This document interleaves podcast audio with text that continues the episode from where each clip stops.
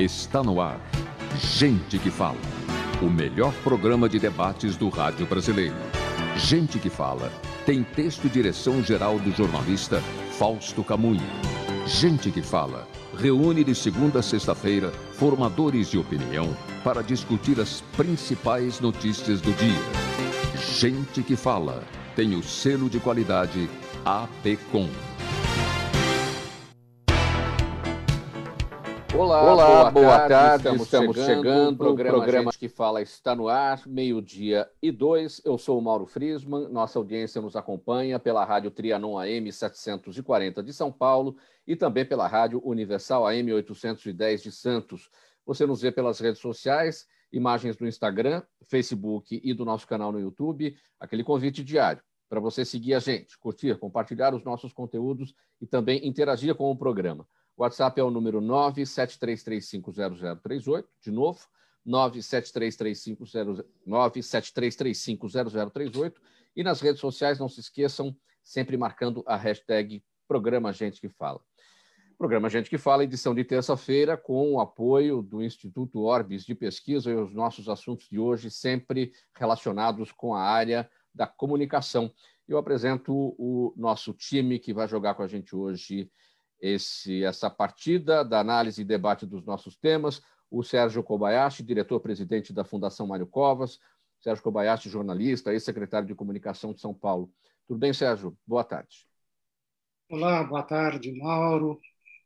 Hoje uma bancada, digamos, qualificada, de comunicadores qualificados. Né? Muito obrigado. Mocini, é. Walter Lagoa. Então, boa tarde a todos vocês e Pode nos apertar, Mauro. Estamos aqui para isso. Obrigado. Vamos, vamos lá. Eu, eu, continuo aqui. Vamos apresentar também o Antoninho Rossini, jornalista, escritor, editor especializado em propaganda e marketing, apresentador do podcast É o que Parece. Tudo bem, Rossini? Boa tarde. Ah, Mauro, boa tarde, boa tarde, amigos que estão conosco hoje compondo esta mesa. E será um prazer redobrado poder colaborar e participar e aprender com esse timaço que está aí. E fechando aqui o nosso time, a nossa bancada de hoje, Walter Lagoa, preparador de lideranças com foco na comunicação, está em Campinas. Walter, tudo bem? Boa tarde. Tudo bem, Mauro? Um prazer estar aqui. Boa tarde, Sérgio, Antoninho. E vamos em frente. Vamos em frente. Meio-dia e quatro no programa Gente que Fala. E o nosso primeiro assunto de hoje, o prefeito licenciado de São Paulo, Bruno Covas, precisou, ter, precisou ser entubado ontem após exames detectarem uma hemorragia na cárdia. O problema foi tratado e o tubo de respiração já foi retirado, mas ele segue na UTI em observação. O prefeito enfrenta desde 2019 um, um câncer metastático que atinge órgãos do sistema digestivo e recentemente chegou aos ossos. E no final de semana, Covas anunciou seu afastamento da prefeitura porque a nova fase do tratamento irá demandar procedimentos mais rigorosos. A notícia gerou uma onda de solidariedade entre lideranças políticas, tanto de aliados quanto é, de adversários. Sérgio Kobayashi, esse assunto com você, eu, eu começo pela proximidade sua com, com a família Covas. É, você tem notícias de hoje do prefeito, como é que ele está? Mauro, de fato, é um assunto chato, triste, preocupante, no entanto, a nós, mais próximos, com muita esperança. Mas é exatamente o que está aí. Vocês podem, aliás, o ouvinte do Gente que Fala, da Tia Não, pode acreditar sim nos boletins médicos, porque é transparência total determinado pelo próprio Bruno Covas. Aliás, é DNA de família. Né? Eu, quando o Mário Covas se internava no INCOR, quem cuidava de todo o aparato era eu, era presidente da imprensa oficial e, além de tudo, muito próximo da família, então eu era sempre designado para preparar o aparato. Ordem do Mário Covas específica aos seus assessores próximos e mesmo aos distantes e à equipe médica. Transparência total. Mário Covas não queria ser associado com Tancredo Neves na questão da, do, do seu tratamento o Bruno Covas assimilou isso e está fazendo tal e qual, igualzinho. Chamou os médicos, chamou os assessores, o secretariado disse que era para se fazer tudo com total transparência, a começar dele próprio. E assim tem sido feito. Portanto, se nós quisermos acompanhar e falarmos exatamente aquilo que está acontecendo, não fake news como aconteceu essa semana, de estar ter, ter, dado Bruno já como morto. Não, acompanhar de fato o que está acontecendo, podemos acompanhar sim os boletins médicos que vêm do hospital e as posições ditas pela família e pela, pela equipe da prefeitura. Transparência total. Sido... Temos que é. rezar. A nós agora cabe rezar e torcer. E como tem sido, Sérgio, esse trabalho é, de combate às fake news, para combater tudo isso, todas essas desinformações é, que a gente encontra por aí, é, nesse momento tão crítico e que exige respeito ao prefeito, exige respeito à família, exige respeito é, a todos, os eleitores dele, enfim, todo mundo. Mauro, lamentável lamentável que tenhamos que nos defrontar num momento como esse, como se fosse uma disputa eleitoral. O povo tem que entender que não é disputa eleitoral, é disputa com a vida, se vive ou não vive. Né? No caso da prefeitura, se mantemos o prefeito ou não mantemos o prefeito. Não precisamos de fake news nesse momento. Ninguém está disputando, está disputando nada. Né? É maldade, pura maldade. E você colocar fake news nesse processo é de uma, é uma atitude sórdida demais. Nós estamos nos enfrentando, eu não posso falar pela família, eu falo pela fundação, e não posso falar também pela prefeitura, mas limanados no processo, nós nos enfrentamos com isso e nós combatemos. Agora, ah, nós sabemos que a máquina da maldade é sempre superior à máquina da bondade. Então, nesse momento, nós apelamos aos que creem que devem sim torcer e rezar. E seja o que Deus nos determinar. Né? Antoninho Rossini, sua palavra, sua mensagem de força para o prefeito da capital, Mário Covas, eh, Bruno Covas. Então, é, eu também estou solidário com o, com o que falou o Sérgio, porque, na verdade, a família Covas sempre foi muito aberta. Ela nunca delimitou espaço para a imprensa, coisa que hoje é uma raridade. E eu, como ser humano, é, lamento profundamente o estado dele há dois dias eu vi ele na televisão e fiquei condoído, porque é um jovem, 40 anos, com a vida pela frente naquela situação, e dedicando-se de uma forma tenaz para a melhoria da cidade de São Paulo. Eu acho o seguinte, Mauro, que ninguém pode tecer uma crítica a respeito da gestão dele. Nós vivemos uma época de pandemia, atitudes que nunca ninguém tomou estão sendo tomadas agora. Portanto, dentro de uma margem de acerto e de erro. E, na minha opinião, ele tem mais acertado do que errado. No fundo, o que eu desejo, assim como acho que uma boa parte das pessoas que moram em São Paulo, enfim, ser humano, é de que ele se recupere. É, e, de fato, precisa de muita oração, porque toda a tecnologia da medicina está colocada à disposição dele. Walter Lagoa, sua palavra, sua mensagem de, de força ao prefeito da capital, Bruno Covas. É um momento muito delicado, né, Mauro? É, então, assim, fé, como já disseram aqui, é, acho que é fundamental, né? A oração, acreditar, porque ele é uma jovem liderança que vinha se despontando aí, tão necessário nesse momento que a gente tem uma ausência né, de, de, de líderes, e com uma história que vem da família de correção, de ser combativo, mas de fazer, antes de tudo, uma política voltada para o cidadão, e não para benefício próprio. Então, assim, eu vejo com uma certa tristeza, mas também mantenho a esperança, sabe? Mantendo a fé, um abraço para a família, os amigos, para que ele possa se recuperar e voltar aí a assumir nossa prefeitura.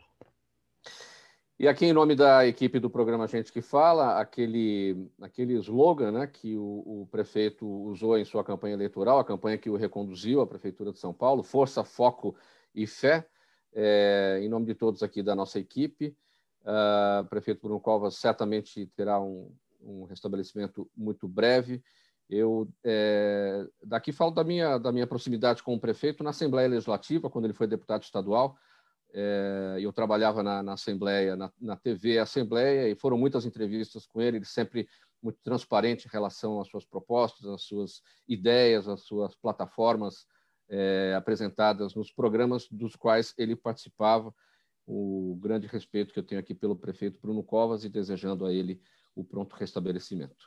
Muito bem, seguindo aqui com mais uma, o nosso tema aqui, a transformação digital avança a passos largos, cada vez mais tecnologias disruptivas, como Big Data, inteligência artificial e realidade aumentada, são incorporadas nas estratégias de empresas.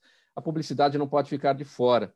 E neste mês vimos nove empresas com diferentes expertises em comunicação se unirem para complementar entregas de soluções aos clientes em comunicação, relacionamento e também atendimento, orientadas por dados.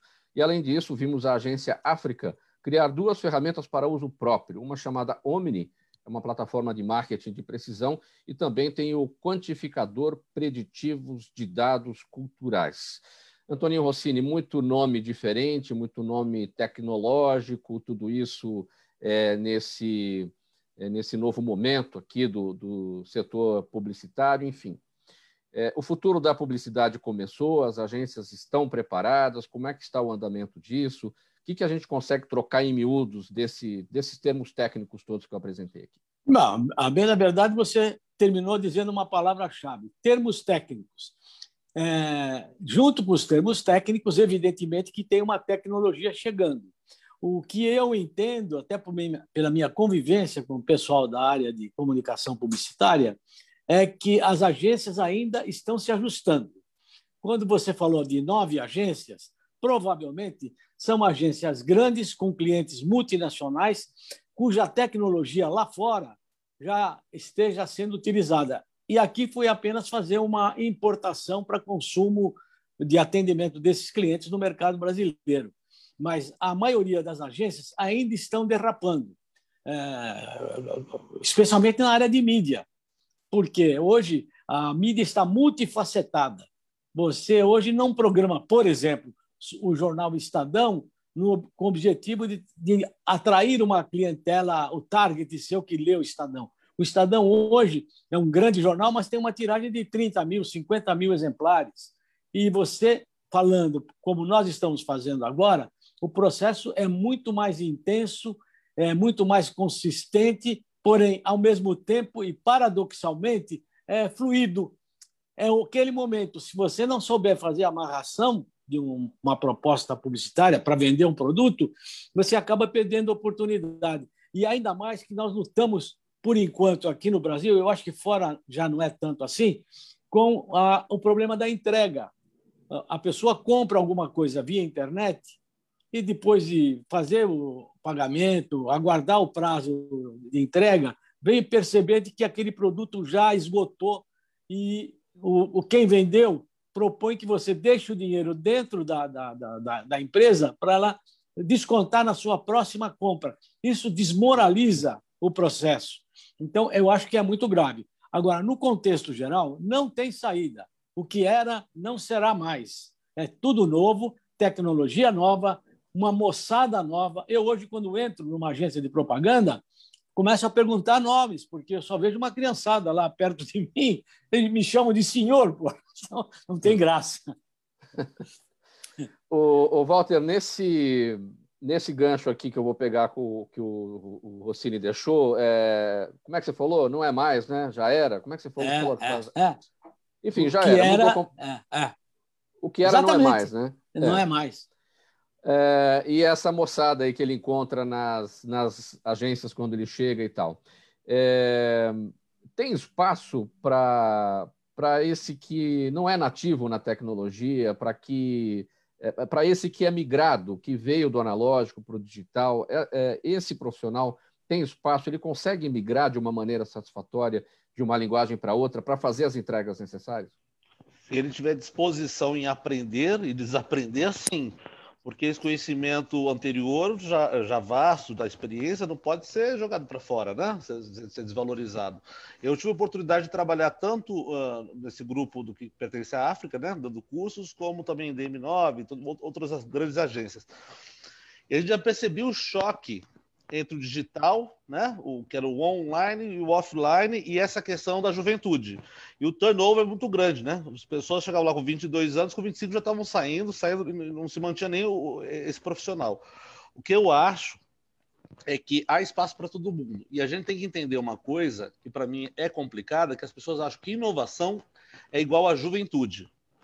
Inovação, qualquer pessoa criativa que seja atenta, estudando, é, revendo, questionando vai estar apta a estar no mercado, independente da idade. E a grande questão hoje, quando a gente vai pensar nisso, principalmente, a gente está falando aí da geração prateada hoje, que pode chegar a 65 milhões até 2050 no Brasil.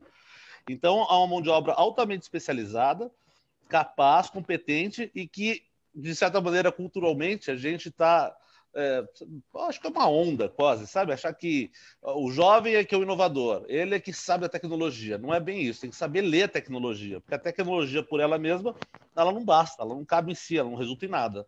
Ela precisa de ter um olhar, uma pessoa que direciona todo esse conhecimento, todas essas informações que a tecnologia traz para nós hoje.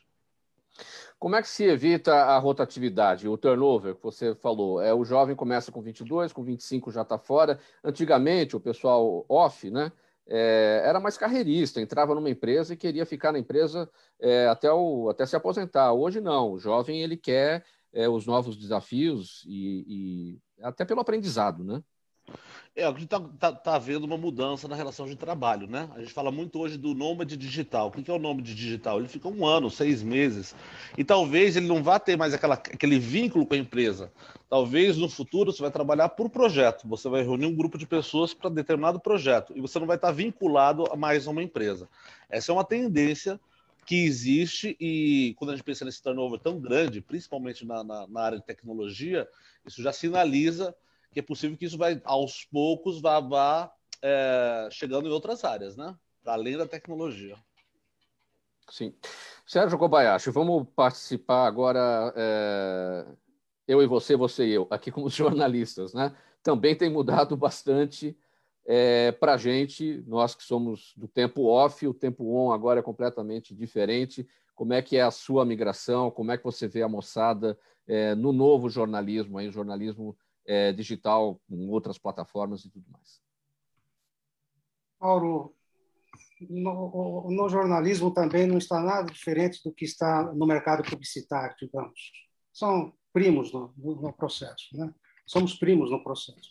O, o, o Walter Lagoa descreveu bem a situação. Não é questão, a inovação não pressupõe juventude. A inovação pressupõe você está num tempo, num processo contemporâneo mais, mais digamos, mais avantajado. Isso nos obriga, agora sim, a nós mais antigos, estarmos mais antenados com o processo.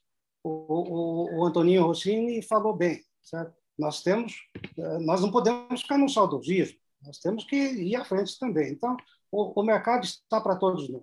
Não é só para o jovem não é só para o turnover que possa existir. Nós também fazemos parte hoje desse turnover existente no mercado no jornalismo, sobretudo. Né? Até porque nós estamos caminhando, digamos que, para o jornalismo em, em, casinhas, em oligopólio. Isso é muito ruim. Né? Já estava, né? só que agora está fechando um pouquinho mais. Com o advento das agências, isso vamos, vamos transformando mais em oligopólios, agora oligopólios te com tecnologia. Preocupante, mas, no entanto, não podemos fugir dessa realidade. Temos que seguir em frente não, não se rema para trás. A canoa vai sempre à frente. Bem, o dia 20 no programa Gente que Fala, edição de terça-feira, com o apoio do Instituto Orbis de Pesquisa. Você nos acompanha pela Rádio Trianon AM 740 São Paulo, Universal AM 810 Santos e também por imagens nas redes sociais, Instagram, Facebook e no nosso canal no YouTube. O próximo tema em um ano de pandemia, o Brasil perdeu 7 milhões e 800 mil postos de trabalho, atingindo 14 milhões e 400 mil desempregados. Recorde da série histórica iniciada em 2012. Em relação ao trimestre passado, houve uma alta de 2,9% ou de mais 400 mil pessoas desocupadas.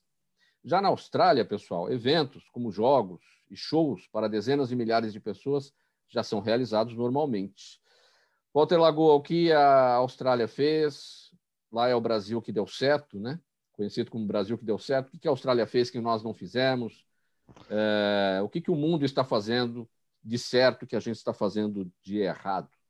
Fez tudo aquilo que, que, que, que a, a ciência apontava como caminho para evitar o colapso também econômico, né?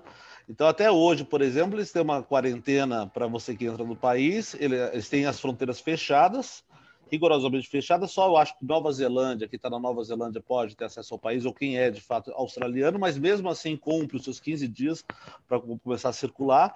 Nisso, zeraram o número de mortes, né?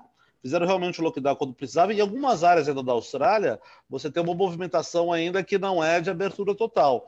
E existe uma coisa que é dados, né? Por exemplo, você sabe exatamente onde está disseminando o vírus. Eles fazem testagem, então eles conseguem fazer uma ação bem mais assertiva no combate à pandemia.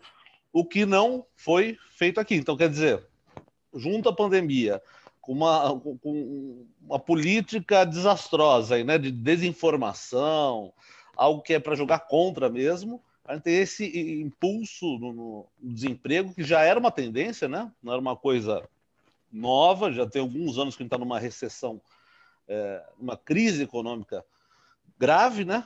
E o contraponto disso é, eu estava vendo uma matéria agora na Espanha, da Escola de Administração, eles vão fazer um projeto piloto na Espanha agora, nesse momento, com 50 mil é, é, trabalhadores, eles vão reduzir a carga horária de trabalho, mantendo o salário, tentando é, validar alguns dados que eles já têm de, de, de pesquisas é, menores, é, de produtividade, rendimento e bem-estar do trabalhador.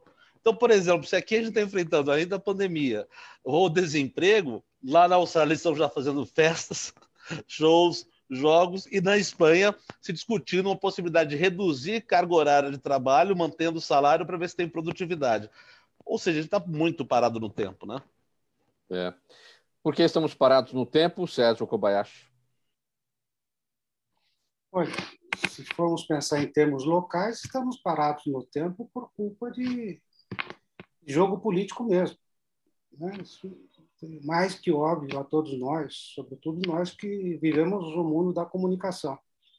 Uh, infelizmente. Agora, você, quando você pensa em termos de mundo, o Walter já deu um bom exemplo aí, por exemplo, da Austrália. Né? Nós temos outros grandes exemplos. A própria, o próprio Reino Unido, a própria Inglaterra, né? que já praticamente já então, nós temos que, é, que nos preocupar com a nossa paróquia, preocuparmos mesmo aqui com a nossa paróquia mesmo. Nós temos que rezar a missa bem rezada. Infelizmente, é. olha, nós estamos tendo briga de audiência agora com o Mandetta lá na CPI, né?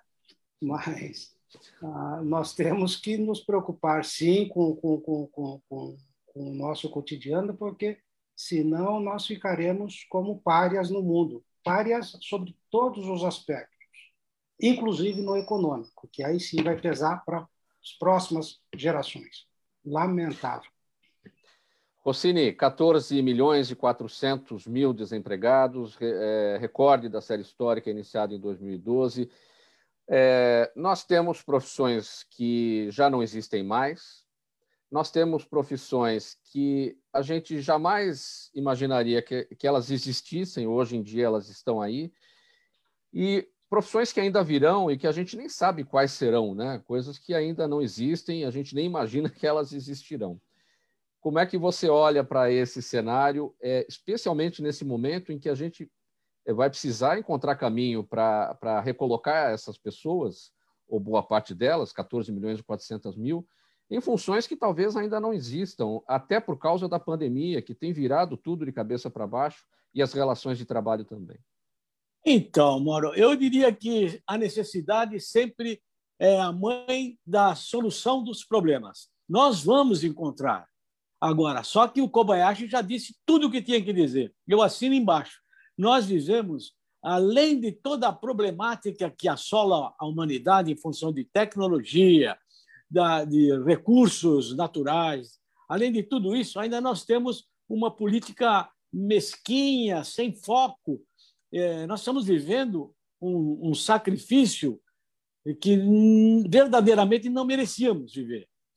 Se a gente fizer uma comparação hoje, em termos de país da América Latina, nós quase estamos muito próximos da Venezuela, isto é, pastando, comendo o pão que o diabo amassou por uma política de gestão pública absolutamente fora de contexto. Então, o que acontece? novas profissões estão surgindo e surgirão. Aliás, esse que eu disse há pouco, é resultado de uma necessidade. Hoje, é, o, o, o, o, Lagoa falou muito bem também, é, estão surgindo novas oportunidades. tem empresa de Life Stars, o que vem a ser empresas que cuidam de idosos, mas empresas que cuidam, são cuidadores profissionais. Isso, há cinco anos atrás, a gente nem falava. Tinha uma ou outra casa que tentava agregar pessoas com uma certa idade. Hoje, os velhinhos, os chamados HPs, homens de prata, esse pessoal trabalha até 80 anos, 75 anos e busca alternativas de realização. Ah, o índice que nós temos hoje de 14 milhões e tantos desempregados não resulta só da mudança do mundo, da nova virada que o mundo está dando em termos de tecnologia, de recursos naturais. É, no nosso caso, dos 14 milhões e tantos, pelo menos metade é por causa de uma política errática do governo, que não sabe fazer nada. E quando faz, faz errado. E, e, e com uma dose de ódio capaz de mexer com as pessoas. Então, nós vivemos enclausurados. Essa é a minha opinião. Walter, é, vamos pensar aqui em novas profissões ou profissões que já, é, já existem, mas são bem recentes. Vamos pegar o mercado, por exemplo, dos bancos. Os bancos é, digitais, é, numa comparação com os bancos tradicionais, aí, banco de porta aberta, né? E o banco digital não tem porta aberta, está ali no nosso aplicativo. É, essas pessoas dos bancos digitais, quem são? É o mesmo profissional dos bancos tradicionais? É, Necessariamente essas... existe uma migração agora, Mauro. Se você vai pegar os bancos digitais, eles impulsionaram a mudança dos bancos tradicionais, porque mesmo os bancos tradicionais eles não eles não se encaram mais como, por exemplo, uma empresa do setor financeiro. Eles já estão se, se veem já no mercado como empresa de dados de tecnologia. Já se veem como eles já estão migrando o seu modelo de negócio, então não é mais financeiro. É como você vai administrar esse enorme. O ouro agora é informação. O dinheiro mesmo, que vai, o que fala criptomoeda é informação, é o dado. Quem souber pegar esse volume de dados, trazer para cá e falar para mim o que isso significa e onde eu posso, sei lá, é, ter vantagem no meu negócio, no meu serviço, esse é o profissional do futuro. Esse é o que vai ter rendimento, né? E por falar em bancos, meio-dia e 29, a gente precisa falar um pouquinho de economia. Eu vou trazer agora aqui para essa nossa edição o Daniel Matos, economista, advogado, perito judicial. Boa tarde, Daniel, tudo bem? Boa tarde, tudo. E você, Mauro? Todos bem aqui. Vamos falar um pouquinho sobre o seguinte. Daniel, temos uma ação direta de inconstitucionalidade no Supremo Tribunal Federal, que será julgada no dia 13, agora, semana que vem, e que deve atingir ou poderá atingir diretamente os trabalhadores que têm ou já tiveram conta, já tiveram saldo no Fundo de Garantia, no FGTS, desde janeiro de 1999. É, bom, essa decisão, o que esperar dessa decisão? Será é, favorável aos trabalhadores ou não. É, estamos falando da indexação do FGTS, é, que houve uma perda aí. Né? O FGTS ele é corrigido apenas 3% ao ano e está bem, bem mais atrás aí da inflação. Né? O que, que deve e... acontecer? É, então, o que acontece? O FGTS ele é, ele é indexado pela TR, que é a taxa referencial. Uh, além desse período, se a gente analisa de 2017 para cá, uh, com a queda também da taxa Selic, você vê a TR praticamente zerada, ou seja, ela não cumpre o papel de corrigir valor. Então, assim, com o ambiente econômico que a gente tem de altos níveis inflacionários, você acaba tendo, né, o trabalhador acaba tendo uma corrosão do poder monetário. Então, uh, você não combate esse efeito da inflação. E aí, uh, na época, uh, tiveram algumas ações judiciais, o que também deu início a essa ADIM, em que se, em que se pede a substituição do índice. Estima-se que se uh, for julgado favorável à tese aos trabalhadores, resultaria numa restituição na casa de 21 bilhões, caso todos os trabalhadores ingressassem com a ação. Por que ingressassem com a ação?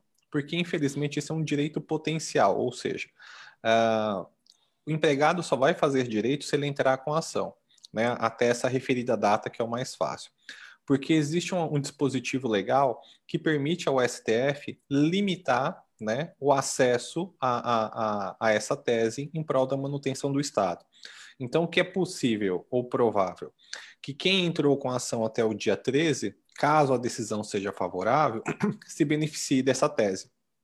Para as outras pessoas que não entraram até o dia 13, eventualmente o STF modulando o efeito que a tese caberia até o dia 13 de maio, ainda que tivesse um direito potencial, não tem direito de entrar com a ação, porque o STF já fechou uh, o acesso a essa medida. E é, é, deve ser assim que o STF vai decidir, ou seja, quem entrou com ação até o dia do julgamento, né, 13 de maio, o dia do julgamento dessa ADIM, terá o benefício e quem não entrou não terá, porque aí vai, vai haver uma correria até semana que vem para o é. trabalhador correr atrás dessa diferença eu e entrar com o advogado. Né? É, eu imagino que sim, porque Uh, como eu te falei, existe um dispositivo legal que, em tese, ele aplica, ele possibilita essa modulação dos efeitos até a data do julgado. Historicamente, é o que o STF vem realizando com frequência. Tá? Existe uma segunda tese de que a modulação dos efeitos ela se expandiria até o trânsito em julgado, ou seja, imaginando que a decisão sairia no dia 13, você teria mais 15 dias após a publicação arredondando, daria mais, basicamente final de maio, começo de junho, porque são dias úteis, né? Uh, então, respondendo sua pergunta, sim, os trabalhadores que eventualmente tenham interesse de se socorrer a esse direito uh, e puderem uh, exercer o seu direito legal até a data do dia 13, seria benéfico, porque não, não teria essa possibilidade, essa impossibilidade em razão dessa modulação do STF. Sim, agora, só para clarear bem aqui para o trabalhador, para quem não está a par desse assunto, é, essa ADIM é do Partido Solidariedade, não é isso? Que, isso. Que eles, que eles vão julgar.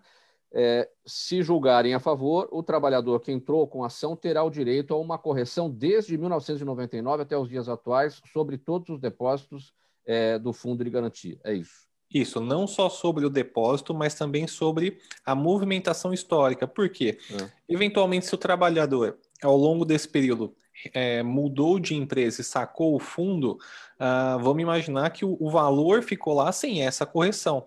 Claro. Então, logicamente, ele vai ter essa, corre essa correção no tempo, né, mês a mês.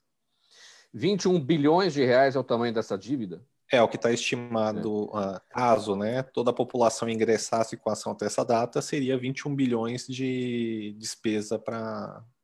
Agora, União, quem né? deve é a Caixa Econômica Federal. Em tese, o governo, é o banco oficial. Sim, é. é. isso. Isso, em tese, o governo, mas a gestora pelos recursos e a administradora do, dos pagamentos, sim, é a Caixa. Então, num caso desse, uh, possivelmente seria demandado judicialmente a Caixa Econômica Federal. E aí, eh, se o STF decidir em favor dos trabalhadores, vai ter que definir prazo para pagamento, vai ter, vai ter que determinar a Caixa um prazo para pagamento. É, isso tudo ainda é uma, é uma incógnita, ainda vai ter que ser definido. Né? É, não, então, uh, sobre prazo para pagamento. Como eu te falei, o STF ele tem uh, o dever de dar os parâmetros para quem vai entrar com a ação. Imaginando que a pessoa entrou com a ação e essa tese saia positivamente, Uh, no nosso Código de Processo Civil, uh, existe um dispositivo, que é o artigo 927, que ele fala que as determinações uh, que possuam repercussão geral, ou seja, que têm efeito sobre toda a população brasileira, elas sejam cumpridas obrigatoriamente pelos juízes de primeiro grau. Então, num exemplo como esse, o que, que, seria de benefício aos trabalhadores? Essa decisão saindo, os juízes passariam a cumprir compulsoriamente, então o, os trabalhadores teriam um, uma economia de tempo no processo em não ter que aguardar. Agora, a questão de pagamento em si, isso fica caso a caso. Muito bem. Daniel Matos, perito judicial, advogado, economista, falando sobre esta ação direta de inconstitucionalidade é, que, o, que o Supremo Tribunal Federal deve julgar na, quinta, na quarta que vem, né, dia 13 de maio, Isso. e que poderá atingir é, todos os trabalhadores que têm ou que já tiveram saldo no fundo de garantia do tempo por tempo de serviço. É isso. Muito isso. obrigado e até, até a semana que vem, Daniel. Obrigado. Boa tarde e boa tarde aos colegas. Até. Boa tarde, meio-dia e 36 agora. A gente vai para um intervalo aqui no programa Gente que Fala e na volta, na sequência, a gente vai conversar mais sobre a Fundação Mário Covas, que comemora 20 anos. Até já. Toda ação estratégica de sucesso tem um componente fundamental: um instituto de pesquisas ético, rápido e preciso. Afinal, é ele que vai fornecer informação confiável, sem achismos ou palpites isso, numa época de mudanças rápidas e repentinas, é fator crítico de sucesso. A Orbis é um instituto de pesquisas que une precisão e confiabilidade estatística com a mais alta tecnologia em pesquisas do mercado.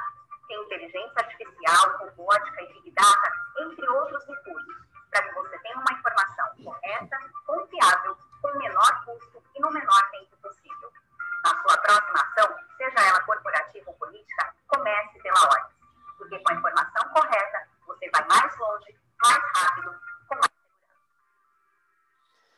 Faltando 23 minutos para uma edição do programa Gente que Fala de terça-feira, com o apoio do Instituto Orbis de Pesquisa.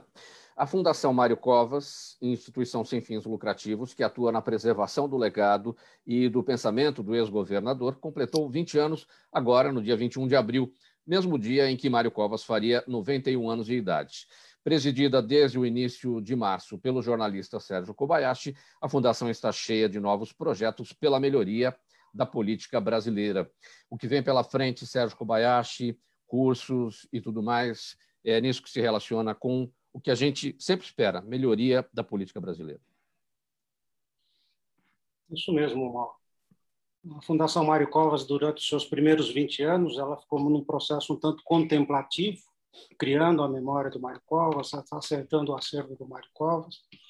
E agora, decorridos 20 anos, quando o Mário Covas, de fato, passa a ser história, nós passamos, então, para um processo de protagonismo. E nesse processo de protagonismo, nós queremos estar próximo do discurso do Mário Covas. Mário Covas falava muito no social. Tudo que Mário Covas fazia, ele fazia pensando com viés social e não tem como. Até nesse momento, com essa pandemia graçando aí pelo, pelo país, ah, estamos auscultando, como dizem os mais espertos, auscultando, e ao auscultar uma pessoa muito importante, que é a senadora Mara Gabrilli, nós detectamos, por exemplo, que nós teremos falta, uma falta tremenda Aliás, o Antoninho já disse sobre isso, sobre os cuidadores de idosos e deficientes. Nós teremos uma gama enorme de, de idosos deficientes necessitando de cuidadores de idosos bem preparados. Então, nós estamos nos preparando para fazer um curso, como na nossa linguagem antiga, né? um curso supimpa, para cuidadores de idosos, um curso de 280 horas aulas, não é um cursinho lá, vapt-vupt, um cursinho, será um curso de 280 horas aulas, das quais 44 horas presenciais em santas casas e ou, ou hospitais filantrópicos pelo interior. Mas os cursos serão gratuitos para os alunos. A política de Robin Hood, nós vamos buscar o dinheiro do rico, não, não é roubar, né? Nós vamos procurar o dinheiro do patrocinador para dar para o necessitado, que é o aluno que precisa se preparar para disputar um mercado de trabalho mais, digamos, que agora se, se, faz, se faz necessário. Por exemplo, então, nós teremos também cursos de tecnologia de técnicos de smartphone para jovens. Na nossa época, nós tínhamos lá as plaquinhas de conserta-se rádio e televisão, né? técnico de rádio e televisão. Nós vamos permitir que muitos jovens, com as suas maletas, coloquem lá nos seus aplicativos, nas suas redes, um anúnciozinho, conserto celular. Certo? Celular antigo da marca tal é comigo mesmo, certo? Para que tenha o quê? Sujeito, os jovens também possam iniciar numa vida de empreendedorismo. Não tem mais emprego para os jovens. O Walter estava bem falando sobre isso. Não tem mais emprego para os jovens. Nós temos que preparar os jovens também para serem empreendedores. A Fundação Maricovas ela está se preparando para isso. Antigamente existiam cursos que a gente chamava curso por correspondência, né? curso à distância, Instituto Universal Brasileiro, não é? É estamos é, nessa mesma toada, nessa mesma pegada, porém, claro, agora com tecnologia, com com o que a gente está fazendo Sim. agora aqui pela ferramenta da videoconferência? Sim. Ah, isso foi detectado, aliás, a, o, o, os experts da, da, Fundação Paula Souza, da, da FATEC, ETEC, eles têm nos diagnosticado isso. E pior, a, a FATEC as ETECs, elas são limitadas, você precisa prestar um vestibular para entrar. Né? Então, elas são limitadoras. Então, os outros cursos são pagos. O sujeito ele tem que dispor de algum, mesmo que seja mínimo, tem que dispor dos recursos. Então, a Fundação Maricosa pretende instituir cursos livres, não serão cursos técnicos, serão cursos livres, mas com classificação pela organização do trabalho, nós teremos uma, uma classificação de trabalho. Serão cursos livres, muito baseado em, com ensino à distância e não por correspondência, não precisa esperar mais o correio entregar a apostila, certo? Você é. trabalha hoje com, com, com, o tal do ensino à distância e sim uma, digamos, uma carga horária presencial. Não tem como, nós temos que fazer com que, nesse caso dos cuidadores de idosos, esses alunos, esses futuros profissionais, peguem de fato, na, peguem na massa, ou seja, aprendam a como dar banho no idoso, como trocar um curativo, como cuidar da alimentação do idoso, como conduzir o idoso para um carro, isso será essencial. Isso só vai aprender na prática, isso nós daremos a esses nossos alunos. Previsão para que tudo comece ainda não, porque depende aí dos patrocínios, né? Sim, não se faz nada sem recursos. Infelizmente, a Fundação Maricova, se você me virar hoje de ponta cabeça, não cai nenhuma moedinha aqui, certo? É a realidade. A Fundação Maricovas nunca teve recursos públicos alocados na Fundação Maricovas sempre viveu de contribuições de simpatizantes. Então, não será diferente para essa nova, para essa nova, para essas novas jornadas. Nós vamos aguardar que certamente os patrocinadores virão e todos os projetos aí serão realizados. Faltando 17 minutos para uma, o próximo tema, a editora Tag Line eh, acaba de criar o selo Ciranda Infantil, destinado a atender em regime de customização a demanda de leitura infantil. Seu primeiro lançamento é o livro a Princesa Maia e seus poderes mágicos. De quem? Do Antoninho Rossini, que está aqui com a gente, inspirado nos desejos de sua própria neta. A obra destaca a interação com seus pais, amigos e professores. Conta, Rossini, sobre a obra. pois é, Mauro. É, a, a, o meu filho, minha nora e meus dois netos vinham aqui em casa, né? A neta e o neto. E sempre me encontravam trabalhando, escrevendo. A minha neta, com seis anos, chegou aqui e falou: O que você está fazendo, Bobo? Estou escrevendo. O que você escreve? Por coincidência, eu tinha um livro que eu tinha acabado de escrever e falei: Olha, eu faço isso aqui, livro. Olha, que legal. Você faz um para mim? Falei: Putz, é uma intimação. E eu falei: Faço. Mas não, falei: Faço. História infantil para quem faz biografia, perfil empresarial, escreve romance e trabalha como ghostwriter até para empresário. Eu falei: Putz, o que eu vou fazer agora? vou ter que escrever. Aí, uma bela manhã, em cinco horas, eu escrevi uma historinha para ela. E acabei imprimindo, e no dia 23 de abril, agora, recentemente, o dia do Internacional do Livro, eu entreguei para ela esse livrinho aqui. Ó. Olha só. Não sei se dá para ver aí, pera um pouquinho, vamos achar o foco. Não dá para ver? Mais, mais à sua esquerda, aí, aí. Ah, não, não deu. Não, deu. Não, não deu. Aí, aí, ó, ó, tá na posição. Uhum. Então, eu escrevi Sim. esse livro para ela. E, por coincidência, eu entreguei para ela, eu fiz uma gráfica eh, digital, que a quantidade é pouca, e uma pessoa, uma indústria que fabrica tiaras e pulseiras, porque o grande tema é pulseira e tiara. Ela tinha o poder de fazer as pessoas felizes usando a tiara e a pulseira. Uma empresa resolveu comprar toda a tiragem. E e ficou uma, uma festa. Eu me diverti muito, o livro foi feito, as, todas as ilustrações. Eu queria até mostrar, mas eu não estou vendo aí. Não, dá para ver, dá para ver sim. Ó, do jeito que ah, você está ah, segurando, sim. O pessoal então, que está acompanhando a gente pelas redes. Ah, então. Essa ilustração aqui é feita por um ilustrador, o Franco de Rosa, que é especializado nesse tipo de desenho. Então, ficou engraçadinho o livro, eu me diverti e, na hora, tive uma visão de marketing, já que é minha área. Aí eu criei um selo chamado Ciranda Infantil. Agora, como eu não estou vendo, eu não sei se você vai poder ver. Ó, Ciranda Infantil, deve estar por aqui. É um selo que vai publicar customizadamente livros infantis. É, a, a, família deseja homenagear uma criança, a criança me conta qual é o sonho dela, qual é a imaginação que ela tem a respeito de alguma coisa, e eu transformo esse, esse conto num livro que vai certamente criar uma magia própria que a criança tem, não é? é. E essa tiragem que foi pequena, você destacou que uma empresa comprou, ela vai ser distribuída, essa tiragem, por essa empresa? É, então, essa empresa comprou porque ela tem uma rede de franquias de tiaras e, e, pulseiras. Ela comprou para aproveitar a data do Dia Internacional do Livro e forneceu para os quiosques que ela tem em dezenas de, de shoppings. E para quem adquirisse acima de uma quantia em dinheiro, ela dava o livro. Então foi assim que escoou o livro. Minha neta ficou com alguns que ela queria, eu fiquei com uns três ou quatro que eu preciso, por uma questão legal, e, e foi assim, e me deu muito prazer. Sinceramente, eu não esperava que conseguiria chegar muito nesse bom. ponto. Parabéns, Rossini, pela, pelo empreendedorismo, pela iniciativa, pela ideia e pelo selo né, que, que vai agora contemplar é, novas obras. Né? As crianças que tiverem essas ideias, você vai transformar essas ideias em livros. Pois é, esse é o objetivo mesmo. Muito bem, parabéns. Vamos aqui seguir. É, Lagoa, é, para falar de um assunto, vamos tratar aqui mais brevemente, é, para que a gente possa ir para as perguntas da nossa audiência. Ontem, 3 de maio, foi celebrado o Dia Mundial da Liberdade de Imprensa. Eu vou abreviar nossa nota aqui.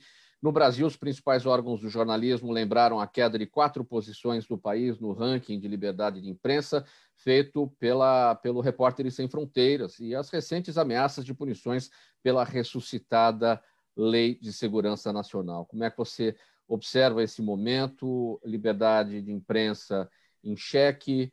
É, não tem só a liberdade de imprensa, tem, é, tem a liberdade, talvez, é, imposta pelas próprias é, big data, né, que as grandes empresas aí de tecnologia, não se refere exatamente à liberdade de imprensa, mas também não deixa de ter um, um controle aí sobre o que a gente é, costuma é, falar e demonstrar nas redes sociais. Né? É um filtro, né? É, você falou de Big Data, é um filtro.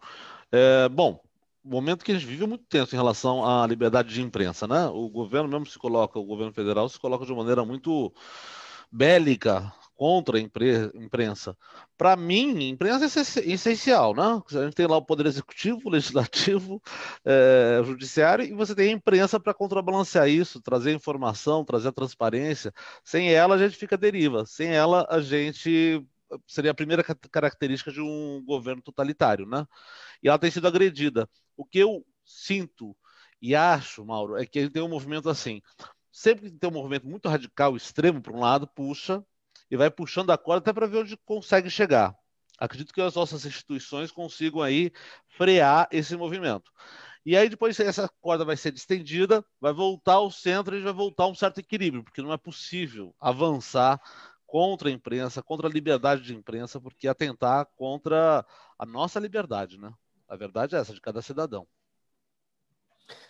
Faltando 10 minutos para uma, eu já vou partir aqui para a nossa para nossa sessão aqui das perguntas da nossa audiência. Seu Jaime do Jardim Bonfilholi, muito obrigado mais uma vez, sempre participando, Zona Oeste aqui da capital.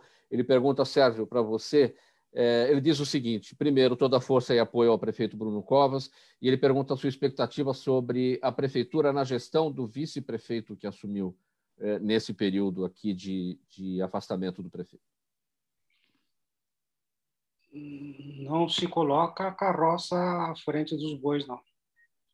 Eu não penso numa administração do PMDB ou do vice-prefeito ou do quem quer que seja.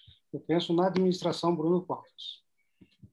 Mas, mesmo que Bruno Covas esteja impedido de exercer, ele tem um programa de governo, o povo votou nesse programa de governo. Nós temos que começar a respeitar essas, eh, essas pregações, que não são, na verdade, não são pregações, são assertivas fez-se um programa de governo, a população votou no Bruno Covas por conta dos seus compromissos.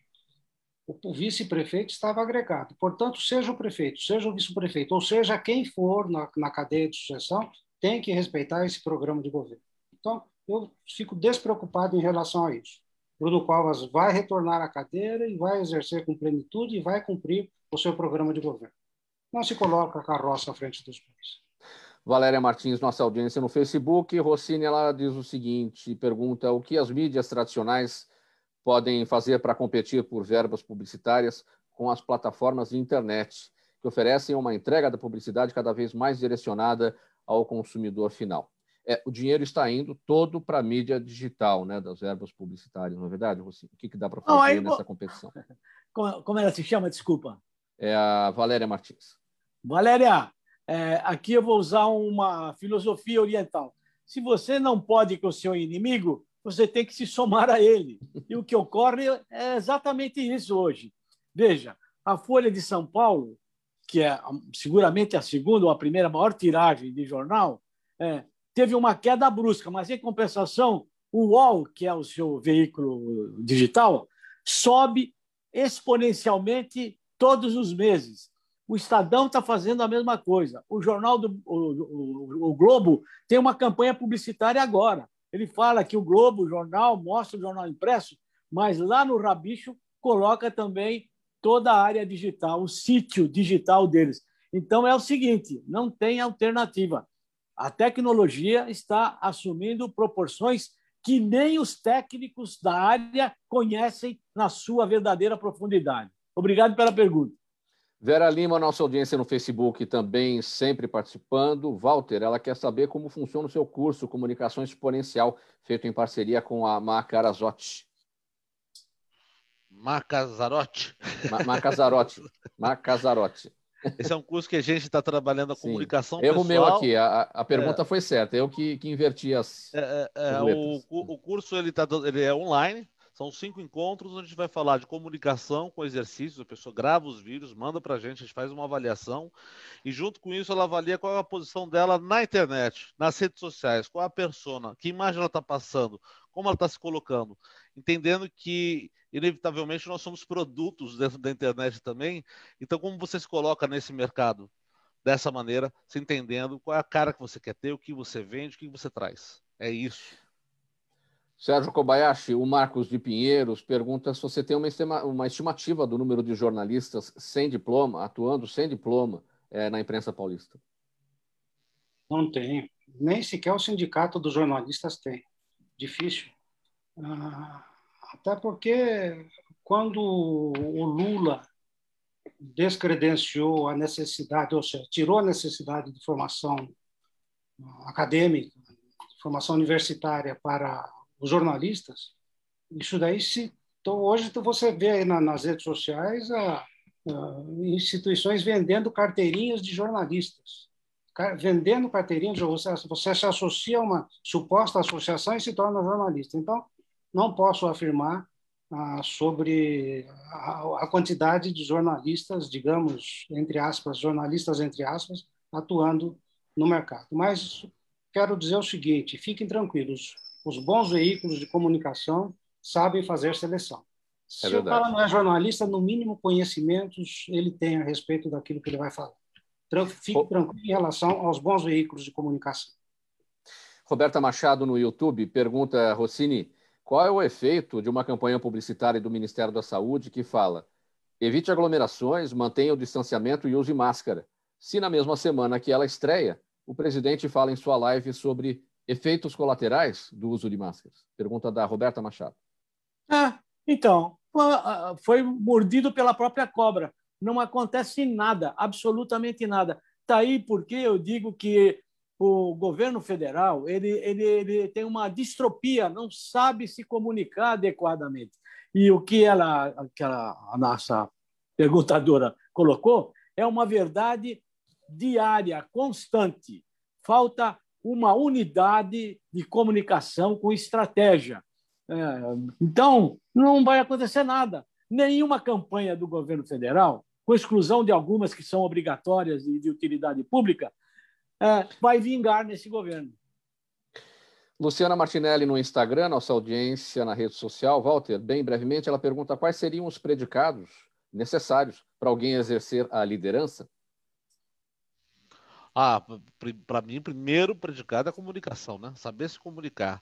saber se comunicar vai carregar uma série de relações aí que tem a ver com o desenvolvimento humano, autoconhecimento. Então, para mim, essencial é a comunicação pessoal. Walter, você está com a palavra, sua despedida em cinco segundos, para a gente caminhar aqui para os demais. Quero deixar meu abraço ao Sérgio, agradecer o, o Toninho também, Mauro, gente que fala, foi um prazer estar aqui com vocês e sempre que possível estarei aqui. Pode me convidar novamente, nós voltaremos aqui. Obrigado. Antoninho Rossini, sua palavra final, bem breve. Bom, muito obrigado pelo convite. Eu estou à disposição com os parceiros que a gente teve hoje, como o Walter, como o Sérgio Kobayashi e você, é, ancorando. Só é um prazer, estou sempre à disposição. Muito obrigado. E o Sérgio Kobayashi encerra.